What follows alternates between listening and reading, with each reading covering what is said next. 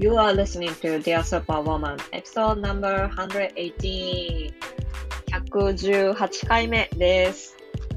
Hello my love, hello my team, how are you? This is Dear Superwoman time.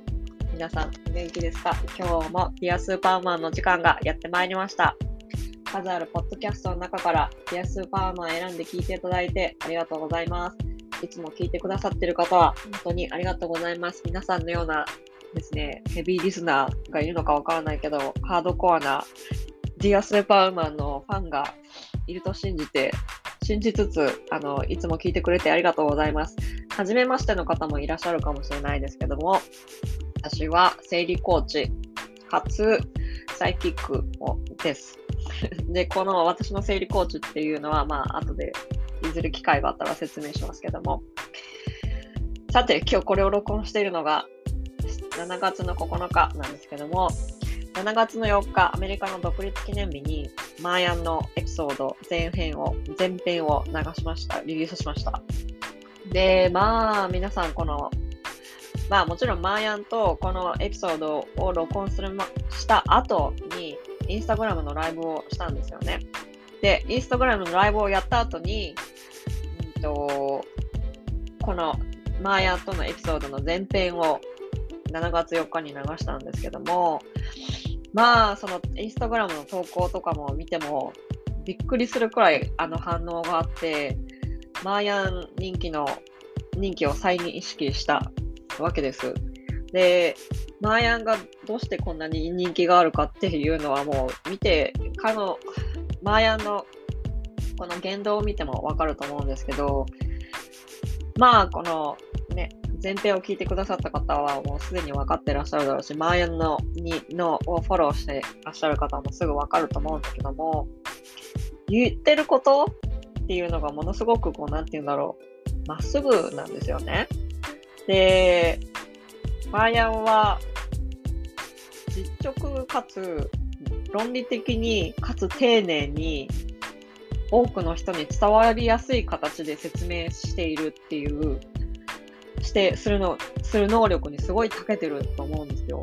で、インスタグラムの投稿でね、その文字とかでも見てもわかると思うんですけど、こう、マーヤン文才がすごいあると思うんですよね。で、より、より広い視野を持っているというか、より多くの人に届ける、届け、届くんですよ。マーヤンの声って。なんか投稿を見てても多分私もそれをすごい感じるんですよね。で、ね、私がこれをなんかこう編集、このエピソードを編集してるときに何回か聞き直したりとかするんだけど、私は、その、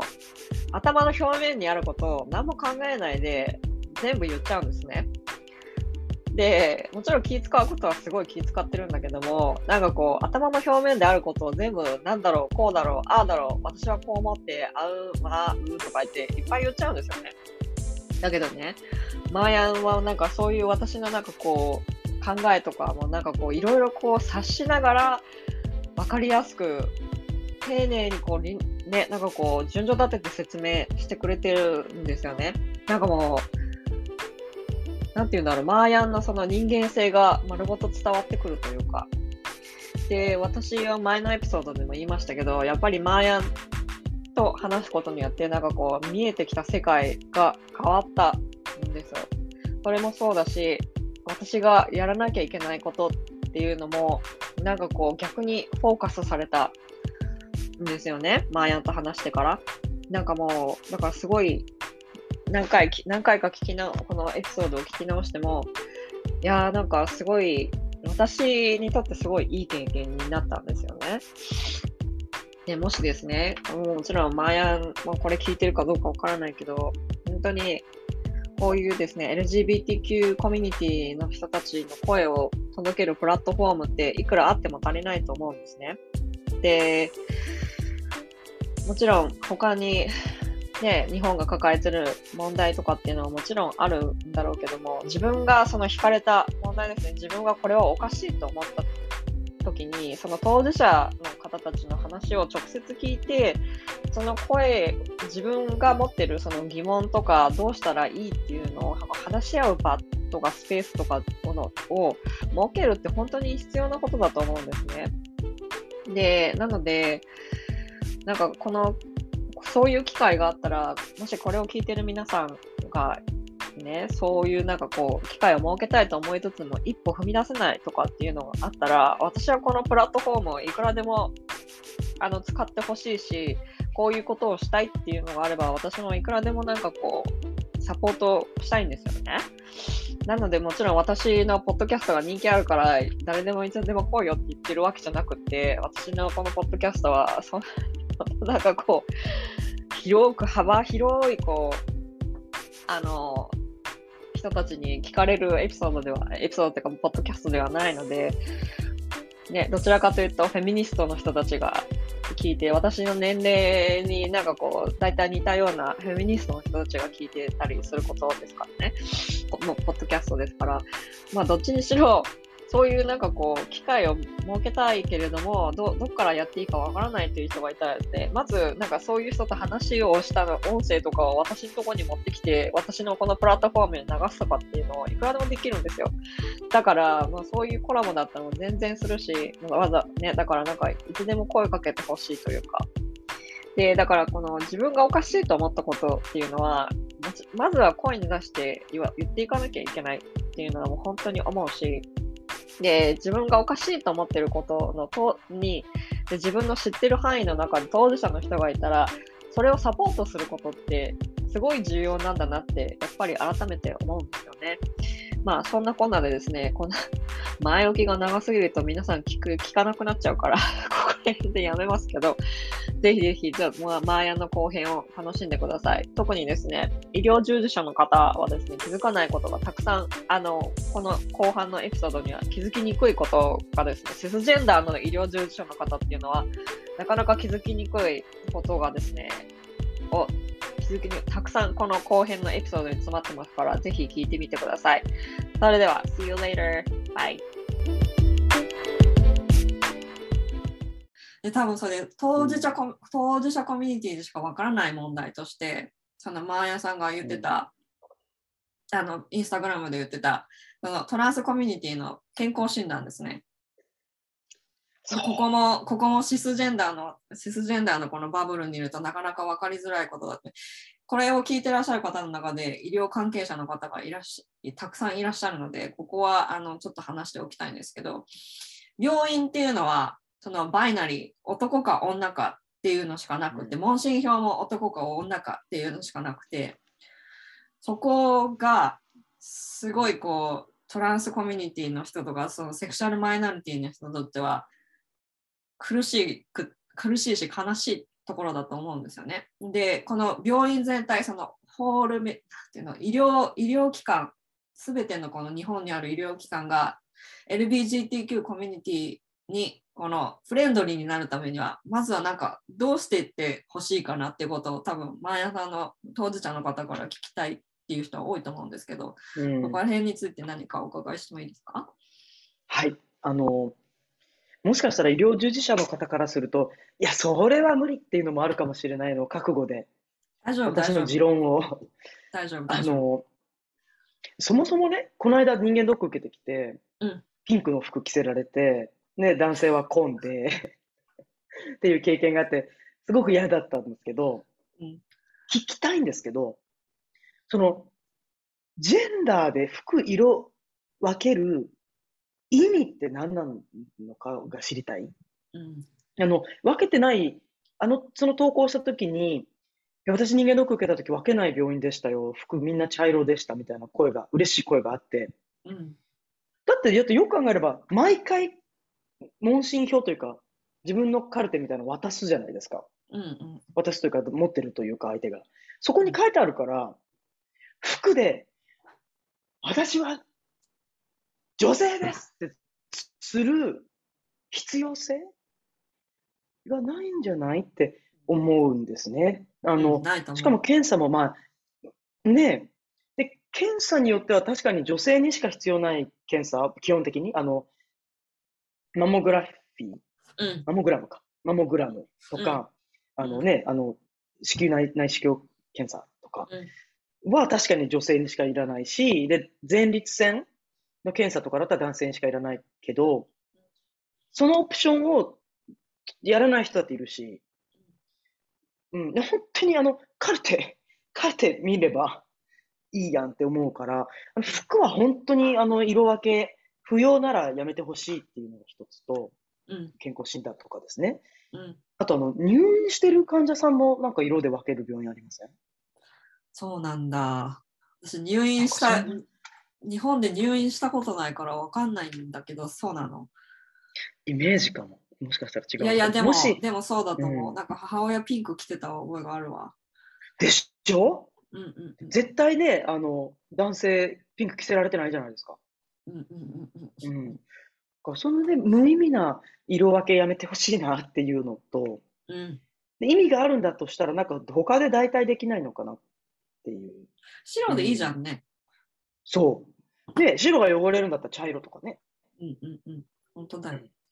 と思う。そして、あとあの、問診票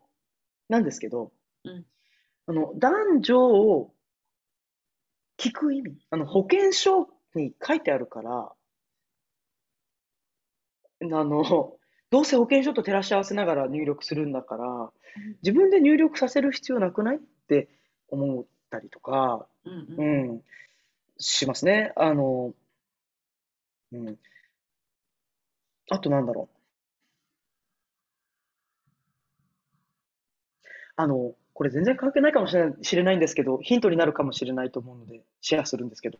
うんうん、もう一個、男女、男か女かを選ばされる局面ってあって、うん、あの、アパレル？アパレルの会員登録？なぜならば、男か女かで、こう、ターゲットを絞るじゃないですか。マーケティングだね。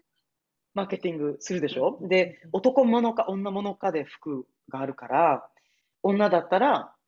女物をマーケティングするために男か女か選ばせるんですけど、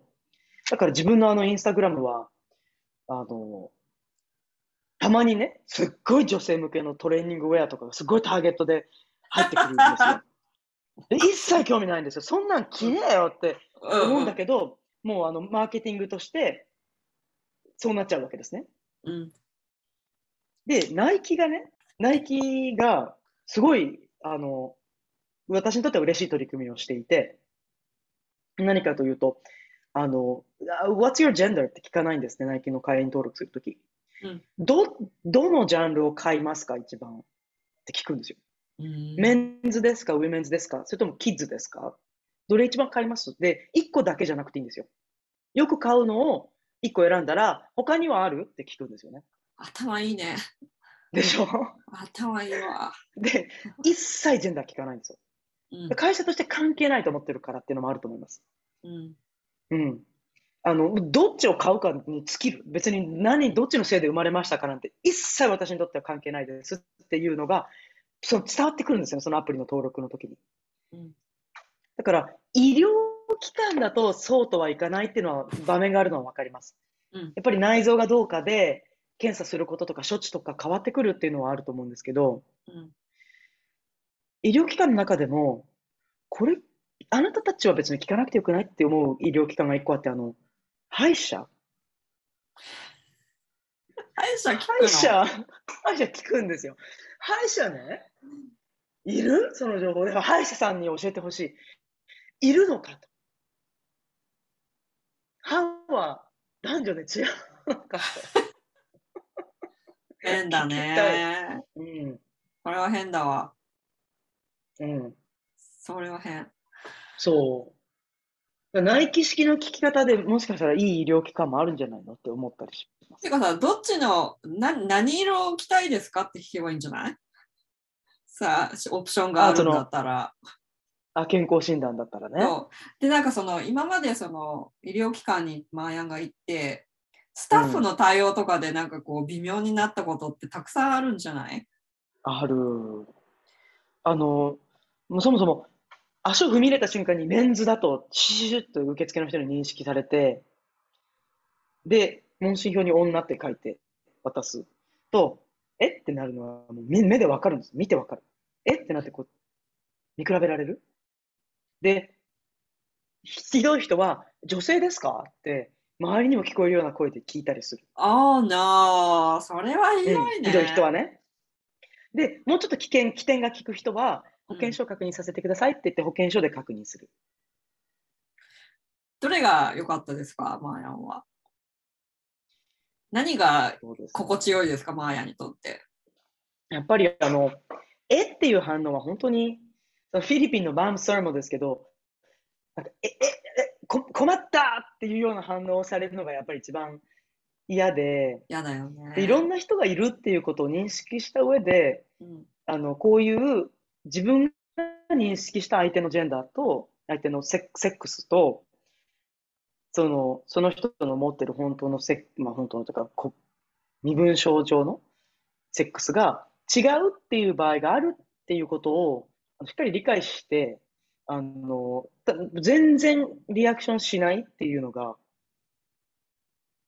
一番いいですね。OK。それは皆さん今聞きましたか、うん、も普通に普通だってことをこうもう2022年だからもう普通なんですよこれが。日本とかねそのスタッフの、うん、医療スタッフの間ではなんかねいろいろそういうふうになんかこうそういう教育がまずないと思うんだよね。多分、ね、そう思う、うん、システム、うん、だからなんかこう、もう、うん、どうぞどうぞ。ももごめんね、大丈夫、大丈夫。あとで。No, no, no, no. No, no. Go. 聞きたい。もう忘れちゃうから。ねうん、もう一個ね、日本でね、日本のね、慣習でね、この待合室に呼びかけるとき、フルネームで呼ぶでしょ？あ、そう。あ、そうね。でしょ？うん。え？田中真紀子さん？田中真紀子さんとかって言うでしょ、うんうんうん、なんで今田中真紀子を例にとったのか分かんないんですけどね。うん、いいよいいよ。あの、言うでしょ？で、トランス男性でまだ名前が変わってない方にとっては、これがものすごいハードル高くするんですよ、病院に行く。オーケー。トランス女性も、トランス女性も。オーケー。トランス女性も。うん。田中太郎さんって言って、女性がね、立つわけですよ。それは周りから、え？ってなっちゃって、不必要なアウティングがそこでされちゃうわけなんですね。ああ、それは気づかない人多いんじゃないかな、医療関係者で。うん。うん、だから、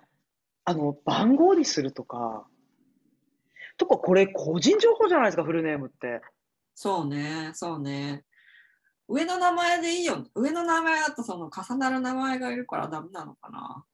そう、だからもう番号を渡しちゃって、今日は一日これで呼びますからって。それにした方が個人情報保護の観点からも、あと、いろんな、例えばシスジェンダーでも自分の下の名前が本当に嫌いだ。も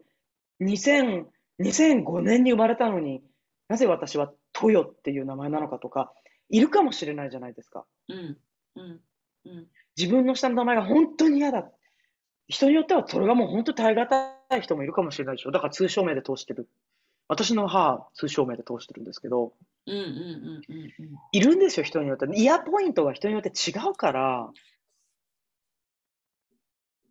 うん。だから番号で呼んだら、と犯罪にもつながると思うんですよね。例えばすっごい好みの人がね、立ち上がっそのフルネームで、あ例えばストーカー気質の人が、すっごい好みの人が周りにいて、あの人の名前なんて言うんだろうっていうのを、ずっと待ってて。いや、あり得るでしょ？あるよ。普通にその病院じゃなくてもあるある。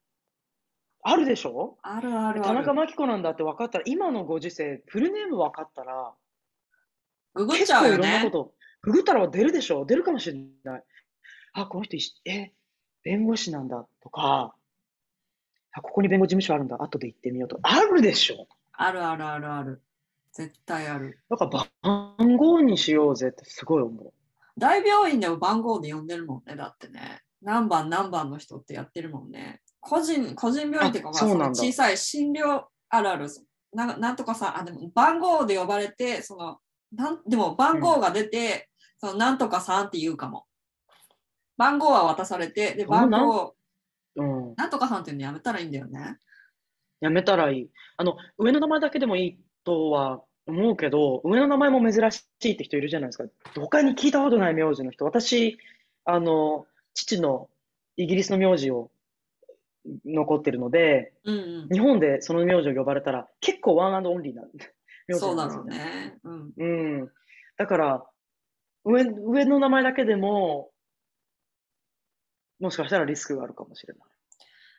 番号でいいよね。そしたらその名前はちょっとや、うん、で、その、他に、なんて言うんだろう、あもちろんその、トランスジェンダーコミュニティでもそうだろうし、セクシャルマイノリティの人たちもそうだろうけど、なんか他になんかこのイヤーポイントってありますか？そのトランスジェンダーの人たちはこういう理由で、そのもちろんその名前を呼ばれるっていうのがそう一つなんですけど、他に何かそのトランスジェンダーコミュニティが病院に行きに行きづらい理由みたいな、なんかそういうようなこと、大きな、私たちが見逃してそうななんかことってありますか、うん、他に。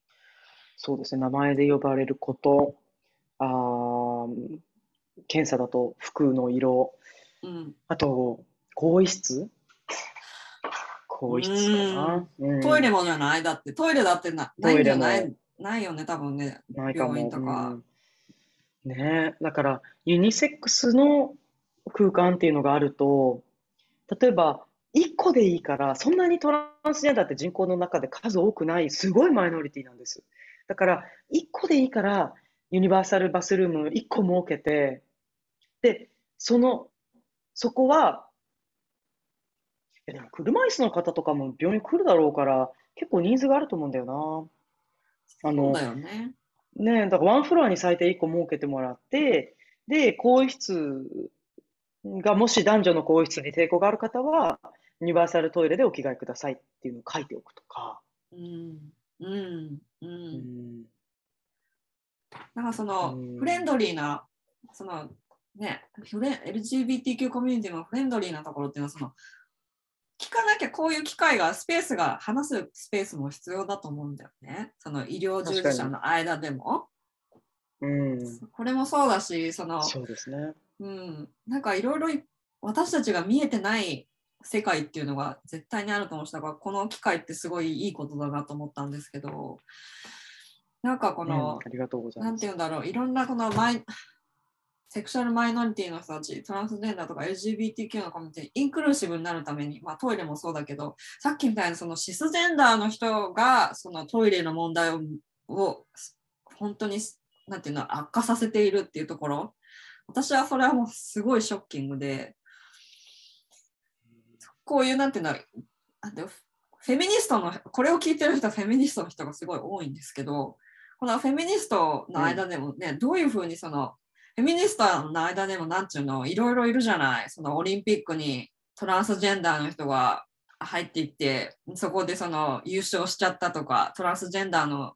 女性が優勝しちゃったとかっていうのをとかでなんかいろいろこうセンシティブな問題たくさんあるじゃない、うん、だからなんかこうどうしてどうやったらもっとインクルーシブになれるのかなっていろそのユニバーサルにインクルーシブにそのいろんな違いはあるとしたりあるとしてもユニバーサルになんかこういろいろインクルーシブにしていけばいいのになって思うフェミニストなんですよ私は。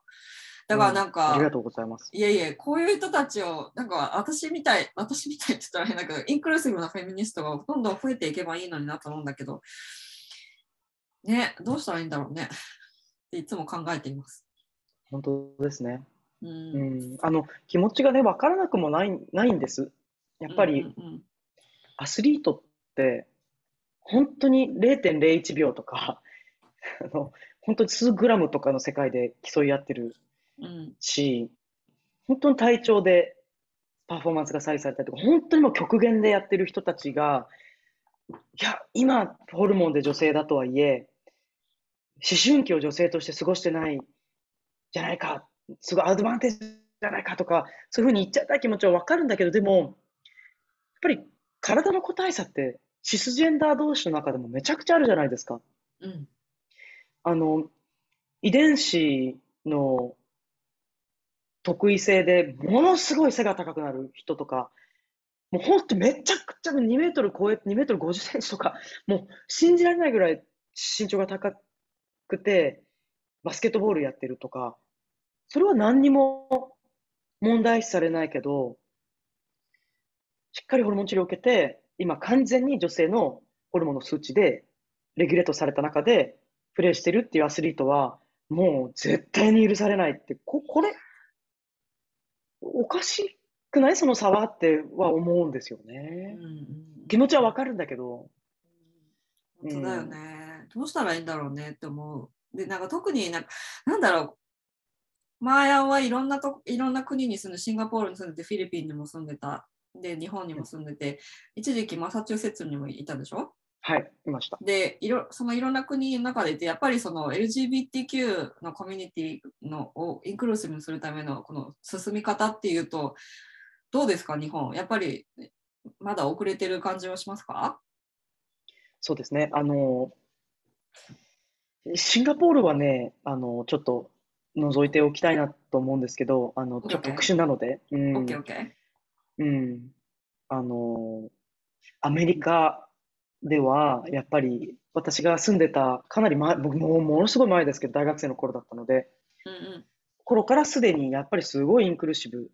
にしようとしてたし、うん、うん、今はもう特にもう本当に拍車がかかっていて、アメリカの企業で働いてるんですけど、アメリカの本社の人とミーティングすると、あの、My pronouns are ってみんな自分のプロナウンを自己紹介に含めたりとか、うんうん、特に不特定多数の相手が聞いてるであろうワークショップなんかでは、うん、うん、あの絶対プロナウン自己紹介に入れるんですよね。うんうん、とか、そこからさらに一歩進んで、視覚障害のあるオーディエンスがいることを踏まえて、私は目が茶色くて、今日はキャップをかぶっていて、グレーの T シャツを着ています。マイプロナウンはこれです。ジョーンです。って言って話し始めたりとか、うんうん、あの、本当にいろんな人に対してインクルーシブだろうっていう努力が、やっぱりすごいされてるのがアメリカだなって思うんです。アメリカの中でももちろんね。あの東はね。ね、はい。うんうんうん、あると思うんですけど、うんうんうん、うん、そういう努力はまだまだあんまり見られないですよね、日本は。はい。なんかさ、この、あの、マヤが言ってた、あの、はみらいでも、フローでも言ってたので、30歳の時のあのソニーの面接の差別発言ね、うんうん、あれとかで、その、もう、もうあの、はみらいで会社名言ってたから、ここでも言いますけど、ソニーだったでしょ、うん、で、うん、ソニーだったけど、そこのあの、ソニーは、その、多様性を尊重しますっていうところだったじゃない、で、私はもうそれがもうすっごい頭にきていて、なんでかっていうと、その、多様性を尊重しますって言って、その既存のシステムがめちゃくちゃそのシス男性に集まっているのパワーが集まるようにできてるのにそこでそのマイノリセクシャルマイノリティだとか他のマイノリティのね例えばにが在日本に在住している外国人を入れたところで多様性を尊重していますってそのシステムは温存したままでそういう人たちを見ていますって言ってたところでシステムが変わってなかったら何の意味もないんだよね。そう本当にそう。そう。だからもう私はそれがすっごい嫌で、そんなの形骸、何にもやってないのと一緒。だから一緒に変えていこうっていう気も気持ち、気持ちはないけど、一緒に変えていこうっていう、なんかこのシステムがまだ全然こう動いていってない気がするんだよね、やっぱ私の中では。でね、別にそう、何でもかんでも、うん、何でもかんでもオープンにすりゃいいっていう問題も問題でもないと思うんですよ。ね、だから何て言うんだろう。うんあのもちろん隠したい人だっていると思うの。生理のことだって。だからそれで生理のことを隠したい人もいるのをリスペクトしながらなんかこうみんなでお互いにいい方向に持っていこうよっていうのがやっぱ、うん、そのシステムを変えていこうっていう原動力になっていくと思うんですよ。でだからなんかその、うん、だけどその今みたいにそのどっちかって言ったらもう絶対に日本はその過不調過不調性の傾向が強いじゃない？で、このシス男性にパワーが集まっているわけじゃない。で、うん、その会社の上層部にいる人たちっていうのはもうぜほとんどの人がシス男性で、おっさんで、うん、で、全然変わって、女性も全然なんかこう、なんていうの、幹部になっていかないし、その政治家になって、その政治家もその、政治家も女性は増えてるけど、その女性の政治家を入れてるだけで、その女性の発言が全然尊重されていかないっていうかさ、そのシステムが変わってない変わる原動力じゃなくてポリティカリーコレクトをするためにこう、うん、私たちは利用されてるだけって思っちゃうの。うん、何も変わってないじゃんって思っちゃう思っちゃうんだよね。だからなんか私はそこになんかすごいイライラするのよ。うん、でだからこういうのってだからこういうスペースを作るっていうのがすごい必要だと思っていてそのインクルーシブにするための原動力の一つとしては私の中ではそのこういうスペースを設ける話お互いに話してどういうふうにしていったらいいんだろうねっていうのはこう議論していくスペースがどんどん必要なのに逆になんかそのスペースを作ったら反対勢力が増えていっちゃってんだよね日本は。なるほどね。そうなんかもうそれが私はすごい悲しい。うん、なんでなんでしょうねその反対勢力が増えていく現象。私が思うのはあの今最近はさインターセクショナリティよね。この当事者同士、当事者のその、私、例えばマーヤンはそのノンバイナリーでしょ？で、うん、私は女性で、アメリカに住んでいてっていう、うん、それで、お互いが感じる生きづらさって絶対どっかでつながってるはずなの。うん、リンク、リンクしてるはずなの。で、そこを想像できない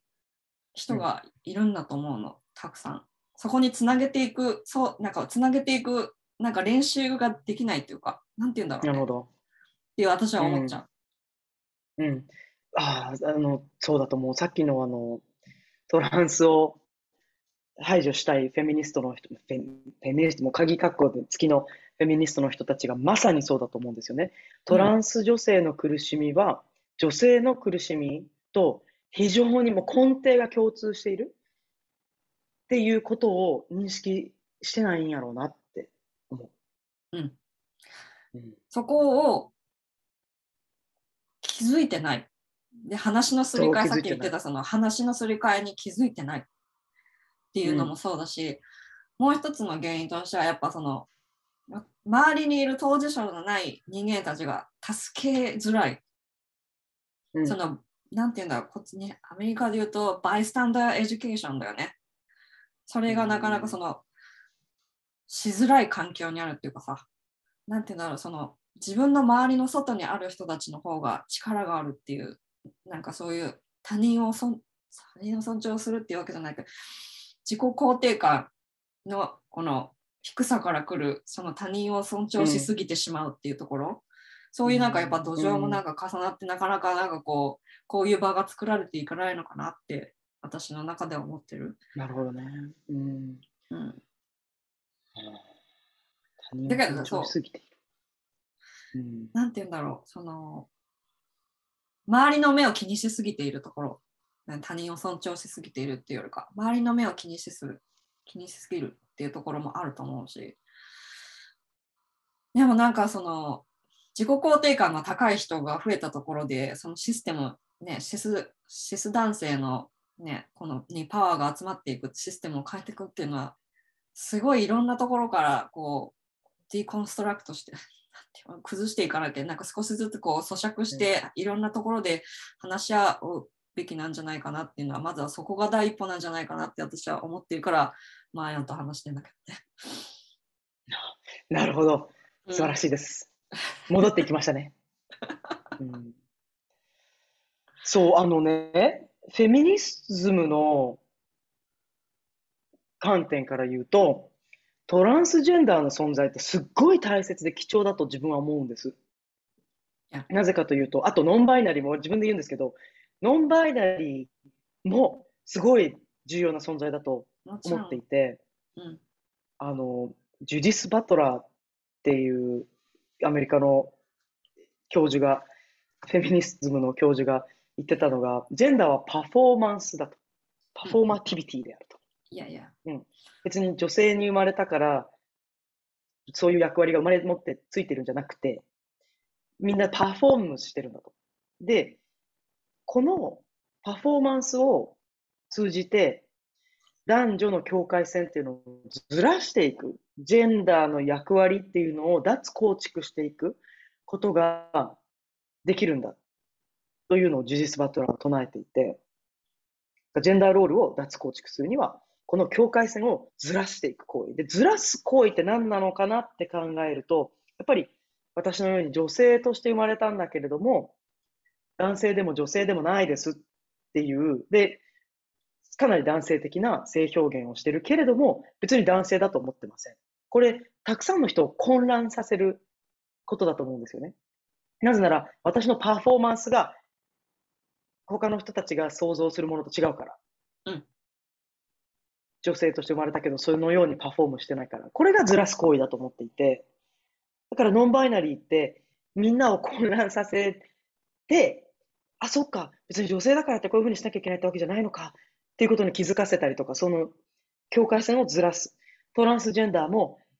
男性として性を受けたんだったら男性として生きて男性と結婚、あ女性と結婚してっていう、そういうパフォーマンスをしなきゃいけないのと思ってたんだけど、そうでもないのかっていう混乱と境界線をずらすことにつながると思うから、それがひいては性役割とか性規範の脱構築につながり、それがやっぱり女性を解放していくことにつながると私は思うんですよね。いや。うん。だから、トランスをターゲットにするんじゃなくて、手と手を取り合って、戦うべきは過不調性だっていうことを認識して、一緒に進んでいこうぜって思うんですけど、どうもそうならない人たちがいる。ね重ねて考えられないってところだよね。そこ。そこなんだよ。そこ。で、なんて言うんだろう。日本語でなんて言うの？マージナライズって日本語でなんて言うの、うん、終焉化。終焉化。その、私たちみたいなマイノリティっていう私たちっていうふうに言っちゃうけどマイノリティっていう存在はそのをほっとくことっていうのは自分の一部をほっとくのと同じことなのよ。うん、だから例えばホームレスの人たちを無視するってことは、自分の一部を無視してるってことと同じこと、だからトランスジェンダーの人たちをインクルーシブにしないってことは、ねあの私の自分私の自分のその何かをこう見捨ててるのと同じっていうその気持ちを育てていきたいと思う私は。私は私の中ではいつもあって、申し訳ないなと思うけどできることは私が今できることはやりますっていうそんないきなりなんかホームレスの人を、ホームレスにそこにいる人をいきなりお金持ちにすることはできないけど、今持ってるお金を渡すとかはできるじゃない？だからそういうできることを始めるために、なんかその当事者意識だよね。当事者意識プラス、うん、そこを育てていく。当事者意識としての想像力を育てていくっていう意味でなんかこういろんな対話がまだまだ必要なんだろうなって思う。思います。やっぱり誰かの人権が不当に蹂躙される社会っていうのは、もう明日は我が身。そうそうそう。我が身にならないんだったら、他の人はどうでもいいっていうのはすごく悲しいんだけれども、だからそうじゃないんだけれど、ででも、やっぱり誰かが抑圧されているっていうことは自分も抑圧されうることなんだっていうのをみんなが認識して、手を差し伸べ合うっていうのが理想だと思うんですよね。そうそうそう、本当にそう。だから、そう、あこのインスタグラムでウクライナの発信とか、BLM の発信とかすると、何言ってんのってなるよね。聞かれたりするんです。なんか、なえ、あなたそういう活動家じゃないでしょって思われたりしてるんだろうし、実際にななんでなの？とか言われたりするんですけど、続いてる地続きなんですよ、人権問題っていうのはすべて。Yep. Yep. って思ってます。本当に本当に本当にそう。うん、だからここ別にその当事者意識を持てって言われたってそのいきなり持てるものじゃないと思うのね。だから何をするかっていうと、うん、もしできないのであればそのちょっと話を聞いてみようとかそのこの人からどういう気持ちなのかっていうのを聞いてみたいとかそういう場を設けたりとか学んでみたりするっていうことがすごい大切だと思うんだよね。で、うん、で絶対どんな人でも、なんていうの、どんなその配偶配偶に置かれてる人でも、境遇に置かれてる人でも、その人すべての、すべての背景を知ることって難しいんだから、必ずその話を聞いてみるっていうことだと思うんだよね。うん、うん、そこからなんかいろいろ始まっていくと思うので、なんかその当事者意識を持てっていうよりも、なんかそのスペースを作ってほしい。その何かこう、うん、安全なスペースを作ってトイレの話もそうだけど、お互いに話せるコミュニケーションを快適に取れる安全なスペースを作作っていけれたらいいんじゃないかなと思う。うん、特に。そのなんかオンラインとかだと喧嘩になるじゃん。で、変なバカバカしい議論になったりするから、そう、ね、バカバカしい議論になっちゃうから、うん、なんかこう対面で話せる場所があったらいいですよね。もちろんそのね、ゆかりさんもそのはみらいとかで、あの、なんだっけ、あの、話とかしてたじゃん、他の話とか、えっと、どこだったっけサウンドクラウドじゃなくて、なんか他のスペースでもお話ししたりとかしてたじゃない、マーヤンと一緒に。だからそういう、だからそういう場があったら、増えたらいいなって思う。だからもちろんトランスジェンダーの人で、そ、ね、の自分の中でトランスジェンダーでも話したくない、身の危険があるから話したくないっていう人も多分いると思うけど、でも話せる人がいるんだったら、話した方がいいと思う。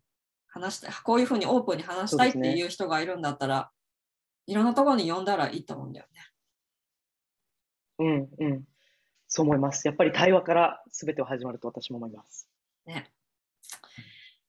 なんかこんなね、1時間半ぐらいももう話し込んじゃったので、やっぱり長くなると思ったら そうなと思ったわ。すいません、遅いのに。いや、いやいいのよ。もう昼寝してたって言ったでしょ。だから大丈夫です。いや、どうもありがとうございます。で、えっと、まあ、これから多分アクティビストアクティビストとしてシンガポール在住のアクティビストとしてまあ日本に話しかけたり英語で話しかけたり両方とかこうすると思うんですけどもこのこれからはどんな感じであの活動は続けていかれるんですか？そうですね。あの自分の今のメインの活動はインスタグラムでの発信で日本に住んでた頃はあのもう少しフィジカルな活動をいろいろやってたんですけれどもあの、まあ、街頭に出て、街頭アクションやったりとか、パレードやったりとかしてたんですけれども、やっぱり日本から離れてるっていうこともあって、オンラインでの活動がこれからもメインになっていくと思います。自分のテーマとしては、やっぱりノンバイナリーの可視化？これがすごく重要なテーマで、だから自分のあの何でもない普段の写真とか、あの全然アクティビズムと関係ない音楽をやってることの発信とかも、えー、しているのは、ノンバイナリーっていうすごく少ない性自認の人でも大人になれるし、楽しく人生やっていけるんだよっていうことを、やっぱり若い人に伝えたい。その若い当事者に伝わってほしいって思うし、それと、ノンバイナリーではない人たちにノンバイナリーっていう存在を知ってもらって、ひいてはあの、他のノンバイナリーの、フェローノンバイナリーが生きやすい社会を作っていくことにつながればなと思っています。で、シンガポールという国では結構アクティビズムは難しさがあって、あの、詳しくは語らないんですけど。いやいや、わかるよ。すいませんね。さっき不用意なこと言ってもらって。いやいやいや、うん、いやとんでもないです、とんでもないです。あの、うん、なのでちょっとアクティビズ、アクティビストとか言う割には全然、あの、フィジカルな活動ができていないっていうのは、もどかしさはあるんですけれども、まあ、それはもう、あの、自分の住んでいる、置かれている環境の制約の中で、できることをやるということで、はい。あの、今はオンラインで、えー、主に日本に向けた発信というのを続けています。目線は世界を向いているつもりではいるんですけど、okay. 発信の対象は日本にいる方々かなって感じですね。OK。なんていう、は、どうやって、どうやってサポートしたらいいですか？なんかこう、ありがとうございます、うん。どうやってサポートできるかなと思った。そのアヤンのこの発信をサポートできますか？もちろんそのいいねするのは簡単だからそれはすればいいんだけど、なんか例えばそのこういうのは。そうですね、あの投稿をシェアしていただくと、あの目に触れる方が増えるので、ありがたいのと、うん、何かあの、まあ、今回マリコさんがやってくださったように、プラットフォームをお持ちの方に呼んでいただければ喜んで私の体験を話すので、どんどん声をかけていただきたいのと、うん、あと LGBTQ の当事者はもう当然私だけではないし、たくさん他にもアクティビストがいるので、うん、あの他の LGBTQ 当事者のアクティビストをフォローしてもらったりとか、うん、あのより LGBTQ の抱える問題についてより知ってもらえたらなと思います。あの、okay. まあ、活動家というか当事者の中には問題だけじゃなくて別に楽しく過ごしてるんだから、なんか問題ばっかり発信しないでっていう声も実は聞かれたりするんですけど、うん、私としてはあの生きづらさを抱えている当事者がやっぱりシスジェンダーに比べて多いから、これは問題だと思っているので、うん、今後もあのこんな問題があるっていう発信を続けていこうと思うので、ぜひ、あ、こんな問題があるんだと思ってもらったら、あの、さらに一歩進んで、えー、普通の洗いからスーパー洗いになっていただくために、あ何かアクションを一緒に取ってもらえると嬉しいです。例えば、署名があったら署名する、その署名を広めるとか、あと募金を募っている団体があったら募金してみるとか、そういうあの、一歩進んで、あ、そうなんだ、あの、共感するとか理解したいっていうことから一歩進んだアクションを一緒に取っていっていただけると、世界は良くなっていくんじゃないかなと思ってます。OK。そしたらですね、マーヤンのあのストーリーとかで多分いろんなその募金をやってたりとかしたら多分ストーリーにあげたりとか投稿にあげたりとかしてると思うので、それにぜひ多分なんかこうね、プロフィールに載っけたりとか多分してらっしゃると思うので、はい、ぜひぜひフォローして、多分その LGBTQ コミュニティのそのフォロワーの中にもフォローしてる、マーヤンがフォローしてる、その中でも LGBTQ のそのアクティビストの方もいらっしゃるだろうと思うから、とにかくあの注目しててですね、そこからこう広げて、輪を広げていけたらいいですよね、お互いに。ありがとうございます。いえいえ、あの、すごい長くなって、これもう絶対前編と後編になるって思ったら、やっぱりなったわよ。あの、分けますので、あの、ぜひ、あの、皆さんの、このその旅に、あの、リリースするときには、あの、ぜひ、マーヤンの、あの、ポストに注目していってください。今日は長い間どうもありがとうございました。ものすごく楽しかったです。ありがとうございました。いえ、こちらこそ私もすごい勉強になりました。ありがとうございました。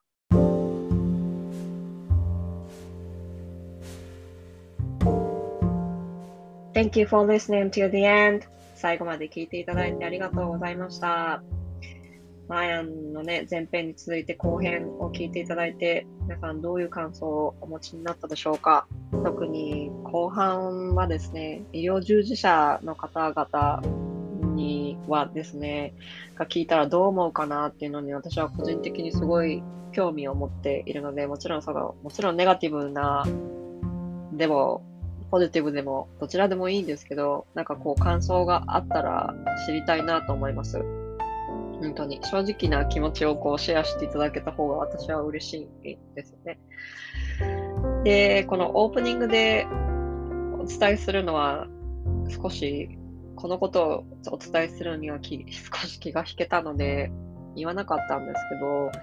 7月の8日に安倍元首相が殺害されてましたね。で、アメリカでは暗殺という言葉を使っていて、なんか、ね、このコロナが明けてきて、やっとなんかこう身動きが取れ取れやすくなってきたなって思ったところに、ウクライナとロシアの、ロシアがウクライナに軍事侵攻をして、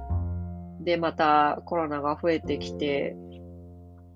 というところに、しかも選挙前にこんな事件が起こってですね、皆さんの中でちょっとなかなかこうメンタルにきつかったりとかする、してるんじゃないかなと思うんですけど、皆さんは大丈夫ですか？私はこれについてもすごいショッキングだったんですよ。やっぱりでもなんかこうショッキングだと、ついついなんかこう、センセーショナルだから、ついついあのソーシャルメディアとか見ちゃうんですよね。で、ソーシャルメディアとかを開くと、やっぱりこの暴力的な映像だとか、知らなくてもいいようなこととかも載ってたりとかするじゃない？で、それは自分でコントロールできないというか、あえてコントロールしようとも思ってなかったんですけど、私は。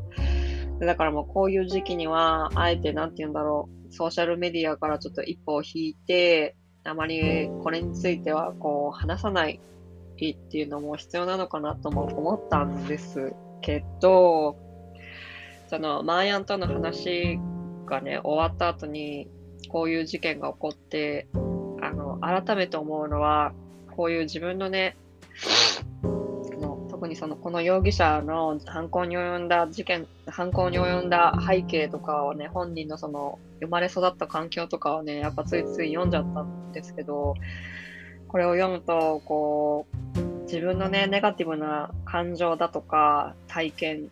とか気持ちね、感情と気持ちでまあ違う、同じなのかもしれないけど、感情とかをですね、この、安心してシェアできる場所っていうのがやっぱり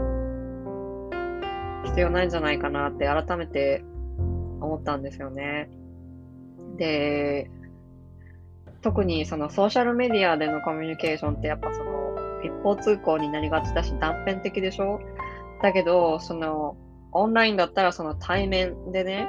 こう、情報、お互いのその情報を交換し合う。で、そして、ジャッジしない、ジャッジされない、そういうなんかこう、スペースっていうものがね、もっともっと増えたら、いい環境に、なんて言うんだろう、お互いにこう、住みやすい世界につながっていくんじゃないかなっていうのは思うんですよね。で、皆さんは、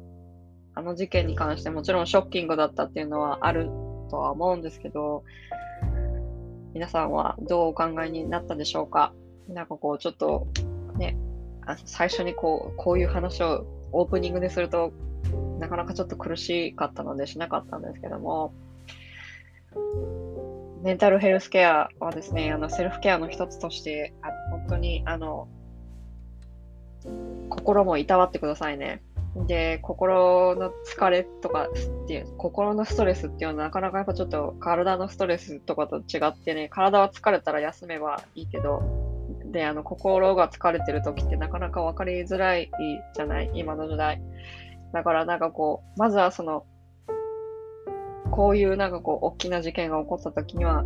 その事件について、そのソーシャルメディアにむやみやたらに情報を流さないとかっていうのも必要なのかなって思いました。私もなんかついついこう、読んでて、なんかこう、センセーショナルな、センセーショナルなね、情報とかついついリツイートとかしちゃったりとかするので、もう本当に人のこと言えないんですけど、気をつけたいなと思います。皆さんは、もしですね、なんかこう自分の気持ちをシェアしたいんだけど、どこにもなんかどこに言っていいかわからないとかっていうのがあったら、ぜひあの DM でも何でもいいので、あの、教えてくださいね。あの、何でも話聞きますから。ぜひ、あの、私もこのジャッジしないっていう、あの、ことを念頭に置きながら皆さんのお話を、あの、お伺いしたいと思います。ではでは、そんなところでですね、今週はこれで終わりにしたいと思います。See you next week. Bye.